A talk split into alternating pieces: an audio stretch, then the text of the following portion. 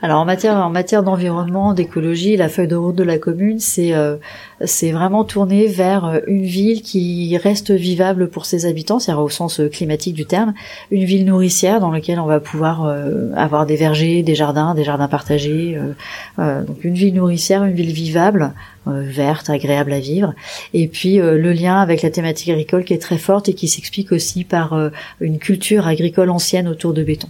Donc ça, ça rentre vraiment sur ces sujets-là, et puis du coup, bah, derrière se déclinent les questions d'habitat, mais toujours sous l'angle on s'adapte et, euh, et, on vit avec euh, notre situation. Bonjour et bienvenue sur IDETER, le podcast des territoires qui osent.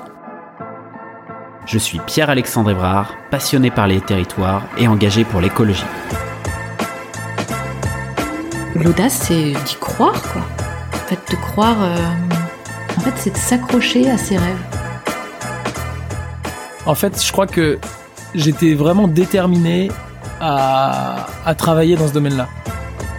J'aime bien les gens qui euh, essayent de diffuser de la joie, de, du vivre ensemble, du, euh, de créer quelque chose ensemble, un peu partout là où ils sont. Avec IDETER, je vous propose de rencontrer ensemble des femmes et des hommes qui se mobilisent partout en France pour la transition écologique. C'est parti C'est parti. Bonjour et bienvenue sur IDETER. Je vous retrouve avec plaisir pour ce nouvel épisode où nous allons faire la part belle à l'analyse. Alors oui, j'ai bien dit l'analyse, plus précisément l'analyse comptable des dépenses euh, d'un territoire au regard de critères environnementaux.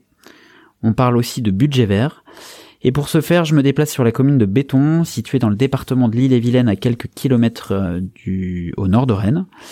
Donc j'ai prévu de traiter ce sujet en deux temps. Un premier temps euh, que vous écoutez actuellement, où il est question d'ambition, de vision, d'enjeu, en compagnie de mon invité Alice Landais, adjointe en charge du développement durable et de l'environnement à Béton.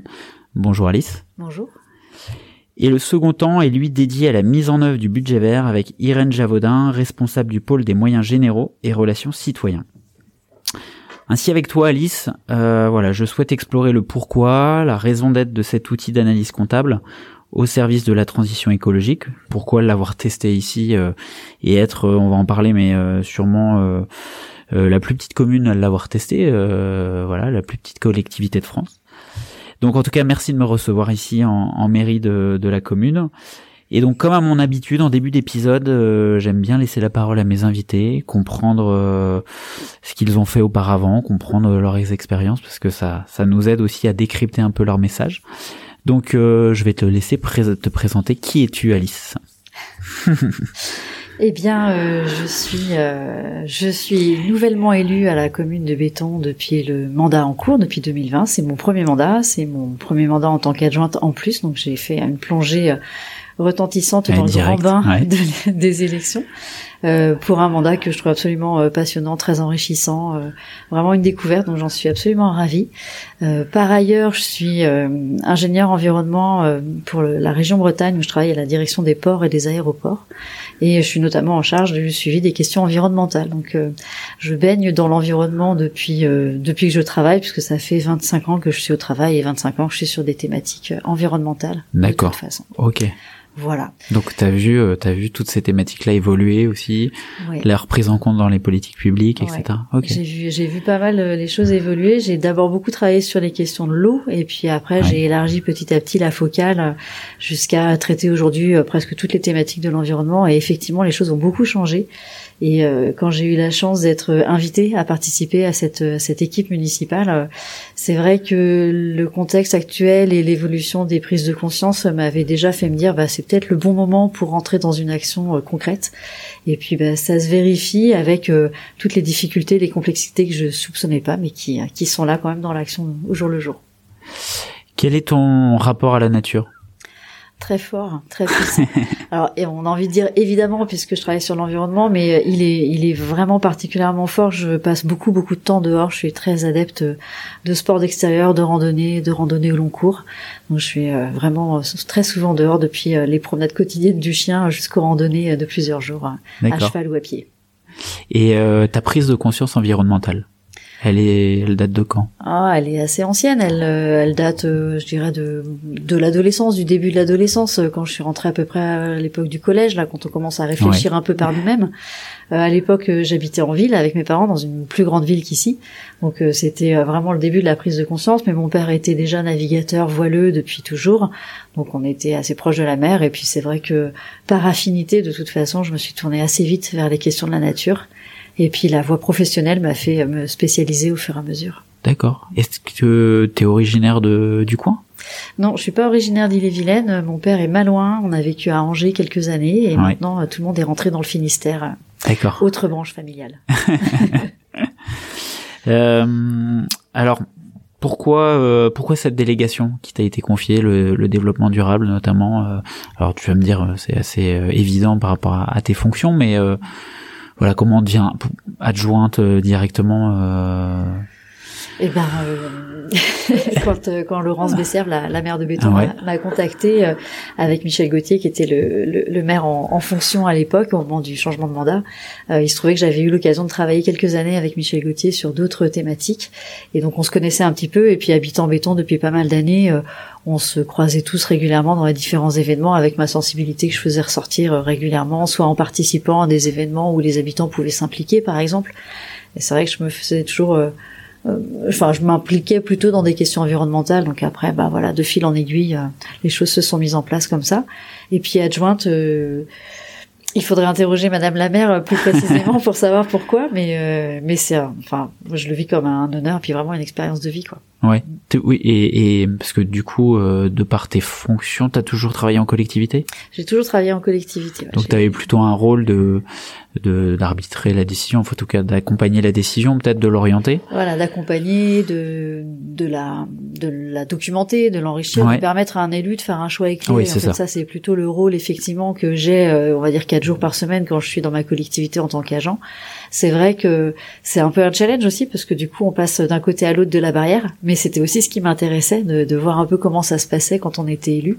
Euh, l'avantage c'est que du coup on sait déjà comment fonctionne une collectivité. Donc ouais, il y a des mécanismes qu'on maîtrise déjà bien en étant euh, même en étant adjoint quoi Et alors, est-ce que ça te nourrit, j'imagine, même en tant que professionnel? Complètement. En fait, les deux, les deux missions se- s'internourrissent l'une l'autre sans Ouais. cesse, bien que mes périmètres d'intervention ne soient pas du tout les mêmes. Donc, il n'y a pas non plus d'enjeu de, de concurrence ou, ou d'intérêt. Euh, c'est vraiment des périmètres et des, des échelles d'action complètement différentes. Et pourtant, euh, euh, les thématiques que je peux traiter dans ma collectivité à béton peuvent, peuvent me permettre d'enrichir celles de la région et inversement. D'accord. Est-ce que tu peux nous présenter ta délégation et derrière euh, la feuille de route Ouais. que tu as sur ce mandat? Dans ma délégation, donc euh, environnement et développement durable, c'est large, hein, c'est un petit peu fourre-tout. Développement durable, on commence tous à s'en rendre compte, mais plus précisément quand même, euh, j'interviens sur toutes les questions liées à l'alimentation durable et à la restauration scolaire avec les enfants.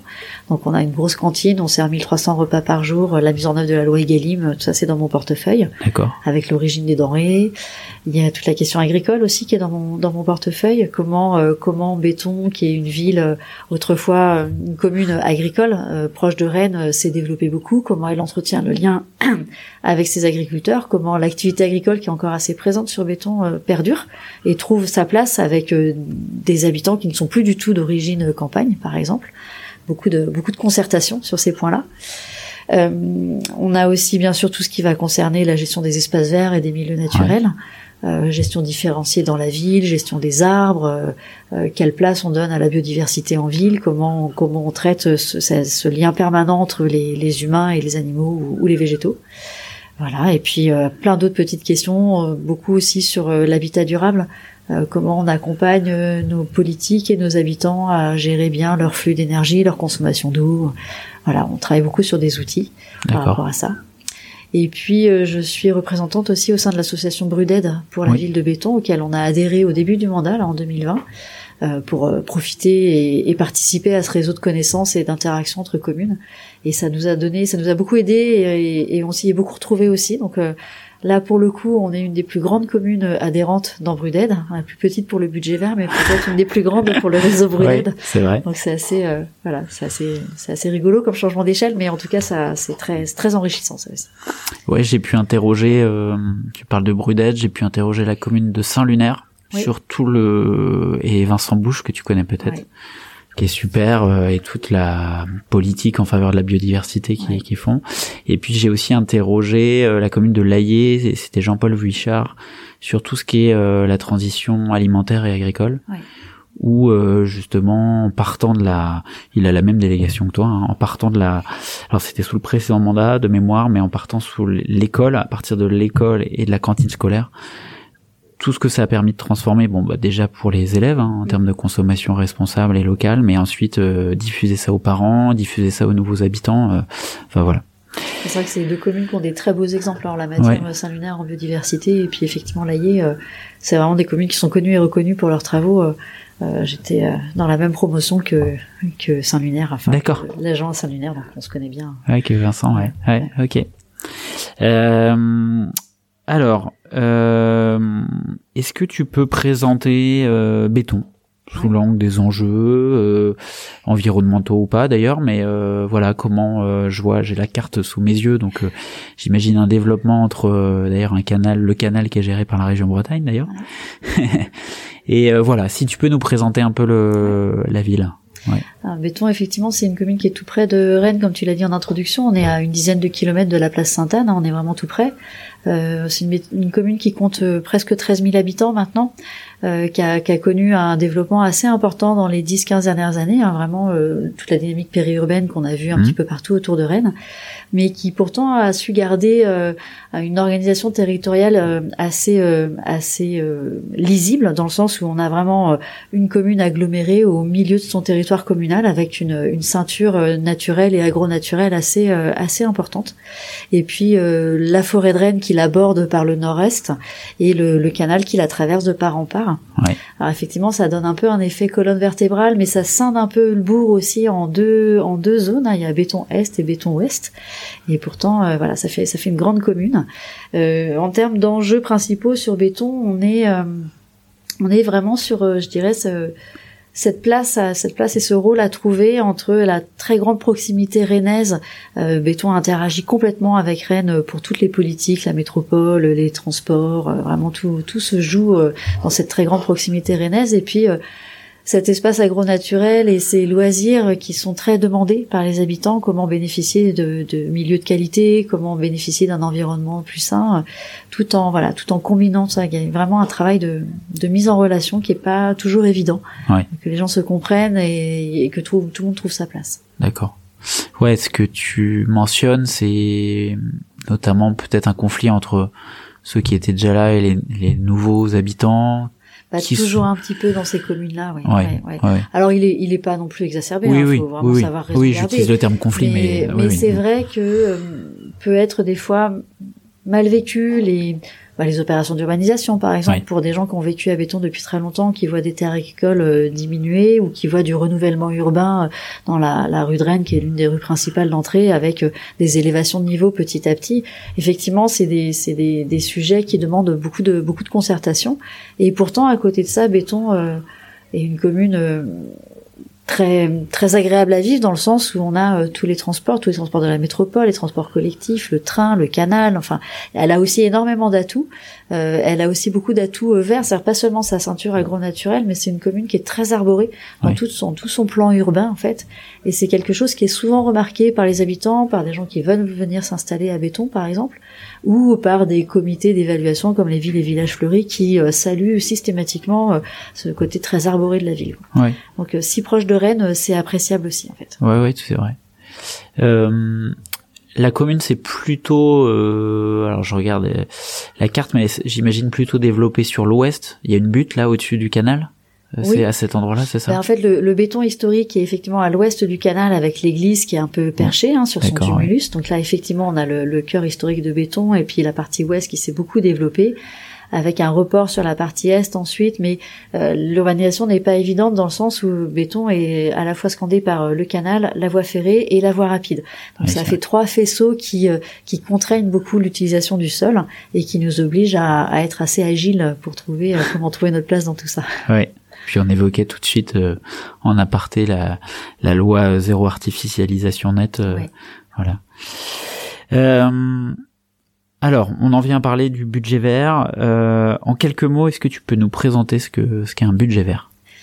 Alors le budget vert, c'est un exercice d'analyse. Je reprends le même terme que tu as utilisé en, introduction. C'est c'est le principe de passer son budget au crible d'un au crible ou à la, à la lunette euh, plutôt environnementale du budget et notamment d'évaluer dans quelle mesure les choix d'investissement ou de fonctionnement qu'on va faire, les, les, les crédits qu'on va allouer à ces choix-là, vont ou pas euh, contribuer à une action environnementale vertueuse et notamment à la lutte contre le changement climatique ou, ou l'adaptation en tout cas. D'accord. très résumé.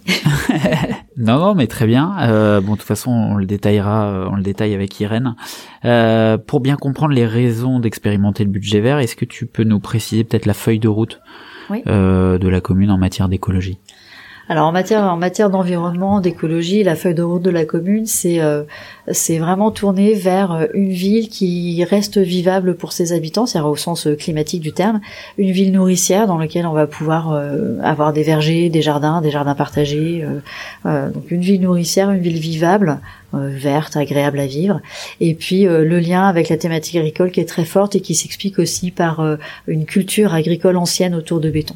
Donc ça, ça rentre vraiment sur ces sujets-là, et puis du coup, bah, derrière se déclinent les questions d'habitat, mais toujours sous l'angle on s'adapte et, euh, et on vit avec on euh, vit. notre situation. Et euh, en matière d'agriculture, on est plutôt sur quoi? De l'élevage euh, vache laitière, production Où il y a un peu de Ouais, tout? enfin polyculture élevage, c'est élevage, c'est, ouais. euh, une commune sur laquelle on compte presque une trentaine de sièges d'exploitation et on a beaucoup de productions très différentes. On a un pôle chevaux, chevaux d'exploitation euh, aussi au nord de la au nord de la commune. On touche un peu à toutes les productions bio comme conventionnelles, euh, Ok. élevage comme comme culture. Ouais, on est vraiment quand on parle de ceinture verte de Rennes. Mm. Euh, souvent Nathalie Appéré, la, la présidente de la métropole, et euh, on est on est pleinement dans la ceinture verte là, ouais, Ouais. complètement. Ok. Euh, alors Béton est une des premières communes hein, de cette taille à avoir expérimenté le le budget vert. Est-ce que tu peux nous raconter l'histoire? Alors je crois que ça vient de d'un de tes collègues euh, élus, mais euh, en tout cas pourquoi cet intérêt pour pour cet outil? Effectivement, il a été, euh, il nous a été proposé sur l'initiative de, Quentin Jagorel, qui était à l'époque conseiller municipal délégué aux finances, et qui, euh, à la fois parce que son métier euh, le faisait baigner dans ces thématiques-là, et puis par intérêt, enfin par, par motivation, nous a proposé ce- cet outil budget vert. Euh, qu'on connaissait pas du tout, hein, ni les élus, ni les agents, ou très très peu, en tout cas moi pas du tout par exemple, et euh, qui nous a vraiment présenté comme étant l'occasion de, bah, de décrypter notre budget et de, et de le, de, de l'évaluer euh, par rapport à ses bienfaits ou pas. Euh, on est sans rien y connaître, on s'est laissé emmener effectivement dans cette dans cette méthode d'analyse par euh, par Quentin qui l'a fait euh, comme il sait très bien le faire avec beaucoup de, péda- de pédagogie. Il est très très fort pour ça.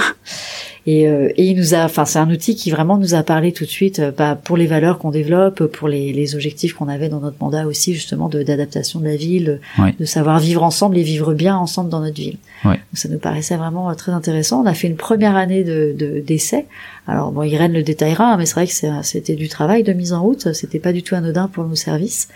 Et mais par contre, ça nous a tout de suite donné un regard sur nos différentes dépenses. Alors, on pourra revenir dans le détail, hein, mais ça permet de classifier les, les différents postes de dépenses en favorables, peu favorables ou défavorables euh, à l'environnement, et donc euh, de nous donner comme ça des des notions de d'appréciation de notre budget en fait et de ses impacts. D'accord. Euh, ça a été euh, alors après c'est de la tambouille interne, mais je veux dire euh, euh, Quentin est plutôt dans la commission ou était dans la commission finance Oui. ou dans ta et ensuite c'est parti dans ta commission. Enfin Alors, comment l'articulation comment elle s'est faite? L'articulation s'est faite euh, assez naturellement entre Quentin et moi, sans forcément que ça reparte dans une commission ou une autre. Ça, ça reste attaché à la commission finance. Après, c'est vrai que nous, on, on navigue entre différentes commissions hein, de toute façon. Et puis, c'est vrai aussi que, euh, bah, étant adjointe à l'environnement, le, le binôme était un peu de fait Oui. entre Quentin et moi. euh, à partir du moment où il avait pu euh, proposer cet outil et nous en faire apprécier les intérêts et les atouts, euh, bah, c'était assez logique qu'on qu'on s'en saisisse. Et puis, euh, via le réseau Bruded aussi, assez vite, en fait, on a, on a, on a partagé cette expérimentation-là au niveau du réseau Bruded. Et du coup, euh, moi, je suis plus souvent sur béton que, que Quentin, qui travaille un peu à, à l'écart. Oui. Euh, donc, j'ai assez vite fait office un peu de, de point de contact, en fait, pour les autres communes qui s'en sont intéressées. Et petit à petit, ça m'a permis aussi de reprendre un peu en main cet outil, parce que les, les chiffres ne sont pas mes amis, mais le budget vert l'est un peu plus quand même.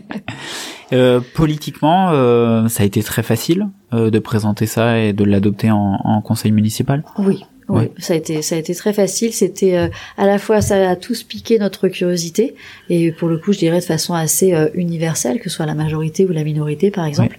Et puis euh, et puis ça s'inscrit tellement dans un contexte environnemental qu'on connaît aujourd'hui comme étant particulièrement tendu que ça a trouvé son sens de facto en fait de, Oui. de regarder ça sous cet angle-là. D'accord.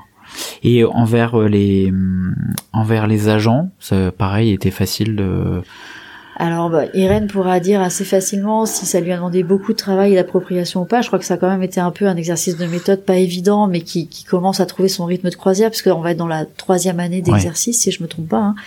Euh, donc euh, côté euh, service finance, les choses sont bien appropriées. Je- je- on, on convient toutes les deux que là où on a sûrement à s'améliorer, c'est justement dans l'appropriation de l'outil par les autres services. Ouais. Euh, pour notamment, euh, bah, de la même façon, guider un peu les choix ou les, les propositions d'investissement par les autres services pour qu'on ait cette ce critère d'appréciation. Est-ce que ce que je propose comme comme nouvel outil, comme nouvel investissement est favorable ou défavorable? Alors pour certains services, c'est un peu, c'est pareil, c'est un peu inscrit dans leur ADN. Service développement durable, Oui. espace vert, c'est déjà plus plus approchable. C'est vrai que pour d'autres, ça l'est un petit peu moins. Oui. Ok. Euh, alors, est-ce que en tant, en tant qu'élu, c'est quel bénéfice tu, tu peux en retirer après deux années d'analyse hein? Il y a eu le budget 2021 puis le budget 2022, je crois, qui a été analysé. Ouais. Enfin, ou le budget 2020, pardon, et 2021 qui, a- qui ont été analysés. Euh, ouais, quel bénéfice en tant qu'élu tu peux, tu peux en retirer?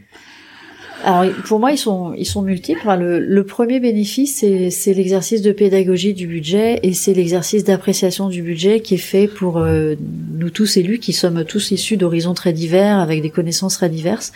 Ça nous a quand même donné un un espèce de talon de démarrage euh, tous ensemble sur notre budget, au-delà des, des, des chiffres, des enveloppes, de ce qu'on peut faire, pas faire, des arbitrages qu'on doit faire simplement du budget. C'est vraiment euh, un éclairage sur, euh, bah tiens, ces dépenses-là, on n'avait peut-être pas pensé, mais effectivement, c'est favorable ou défavorable. Avec le côté un peu frustrant, on en reparlera, où Irène le précisera, il y a beaucoup de dépenses qui ne sont pas classables en favorable ou défavorable. oui. Mais pour la partie qu'on peut évaluer, euh, c'est vrai que ça donne une lecture qu'on n'a pas du tout l'habitude de- d'avoir, mais qui, euh, qui change vraiment les choses, qui, qui favorise la prise de conscience en fait et le choix éclairé. Alors avec la euh, comment dire la, la mesure un peu, enfin la, la prudence que pour le moment effectivement on l'a fait sur des budgets réalisés, des budgets arrêtés, et là on a évalué les dépenses qu'on avait prévues ou ce qu'on a vraiment réalisé. Euh, le tournant de cette année, ça va être de le faire sur le projet de budget. C'est-à-dire de, de, de nous permettre, avant les arbitrages, de nous dire, tiens, telle dépense, elle va vraiment être favorable, alors que celle-ci, un peu moins, ou si vous la descendez, ça va faire un peu bouger les curseurs. Ok. Alors il faut un peu retravailler l'outil, c'est pas hyper simple hein, de- d'en arriver là, mais euh, assez rapidement avec le avec le soutien du, du service finance, on s'est dit bon, il est très très bien cet exercice de relecture, il donne vraiment une grille de lecture, mais il faut qu'on en fasse un exercice de prospective, un outil de prospective. Donc voilà, on a fait deux années pour se faire un peu la main et, euh, et on va passer sur un, une vue un peu plus prospective de la chose. Ouais. Et puis un autre intérêt, c'est que on fait passer euh, tous les ans un article dans notre journal municipal, là, le Béton Info. Euh, ça fait aussi un, un lien de, un lien avec nos habitants et ça, ça leur donne aussi une lecture de notre budget qui est, qui est autre que les simples enveloppes de chiffres aussi. Et ça nous permet bah, d'être dans euh, l'analyse de la réalisation de notre mandature, nos objectifs, nos choix. Enfin, ça nous donne à la fois, ça nous oblige à de la transparence et puis à de l'objectivité aussi. Ouais. Ça objective nos choix. Ok. Euh, Est-ce que tu as été surprise par les résultats? Euh, oui, oui, j'ai été surprise par les résultats, bien sûr. Euh, D'abord, j'ai été surprise par l'ample- le nombre de dépenses non classables. On a, Mhm. quand on rentre dans l'exercice, on dit oh oui, c'est vachement intéressant, c'est bien, ça va nous donner vraiment une grille, ça va, ça va, ça va colorer notre budget en vert ou on l'espère pas trop en rouge, mais un peu en vert. Et puis c'est vrai quand Irène nous présente les premiers résultats, on s'aperçoit qu'il y a presque trois quarts ou deux tiers des dépenses qu'on peut pas considérer. C'est la masse salariale, ce genre de choses. Bon, alors déjà il faut faire un peu le, le deuil de toute cette partie-là de, de dépenses. Mais après, dans le reste de ce qu'on classe, euh, bah, c'est assez gratifiant parce que dans le cas, en tout cas, de béton, on s'aperçoit que beaucoup des choix qui sont faits sont déjà bien favorables. Donc, on se dit bon bah, on n'a pas de quoi rougir. Et puis, il y a toujours la petite part de camembert qui est orange ou rouge. On se dit ah, celle-là, plus elle sera petite, plus on sera content. Donc, euh, moi, en tout cas, je le, je le vis un peu comme un challenge annuel d'aller faire réduire cette part de camembert chaque année pour essayer de nous améliorer. Ok. Donc euh, oui, c'est assez- c'est c'est c'est surprenant, c'est stimulant, c'est éclairant. C'est voilà.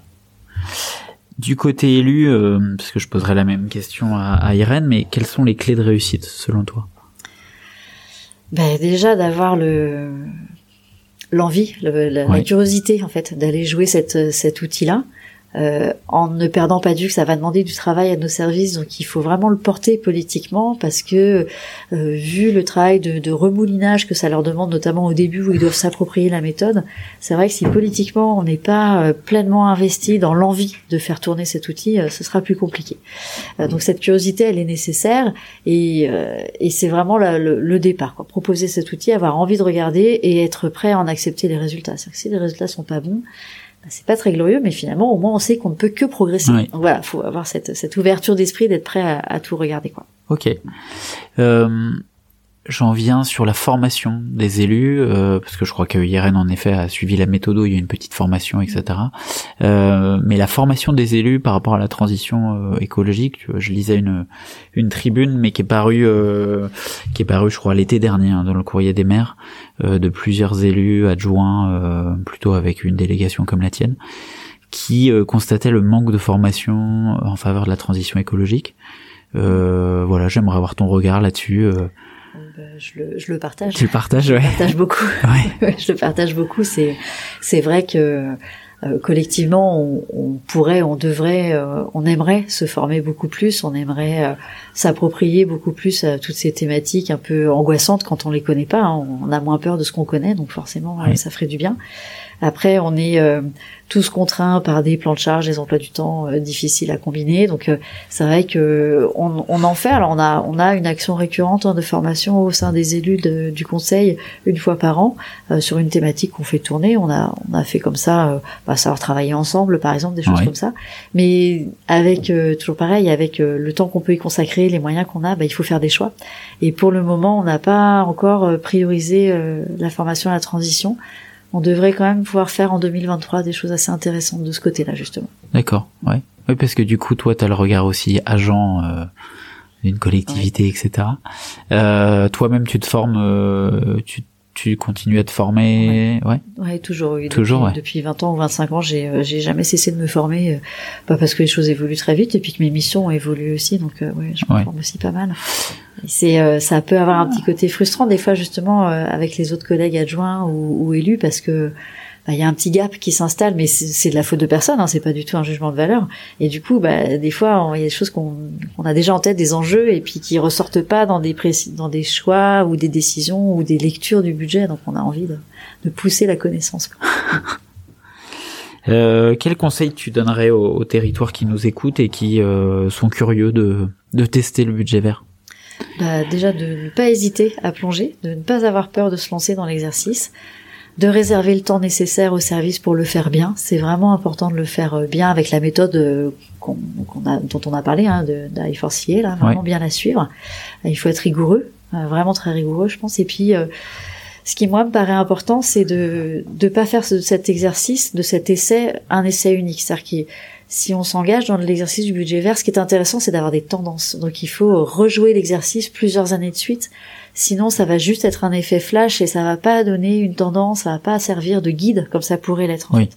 Donc c'est vrai que euh, ça peut faire un peu peur parce que la première année, il y a de la méthode, il y a du travail un peu à faire. Après, ça, ça devient plus rodé et ça donne vraiment une lecture. Donc voilà, vraiment un conseil de se mettre dans la durée quoi avec ce, avec cet exercice-là. Là, vous êtes parti de toute façon jusqu'à la fin du mandat. Ah là, on va le tenir jusqu'à la Ouais. fin du mandat. Ouais, ouais. Avec une amélioration, comme on disait, justement de se dire bon bah là, on a expérimenté euh, sur un budget réalisé. Maintenant, Oui. on va essayer de se donner des guides pour choisir, euh, pour orienter nos futurs budgets. Ouais, c'est ça le, le, je trouve assez fort et assez, c'est aussi pourquoi je suis venu, c'est que vous allez en faire un outil de construction budgétaire Mm.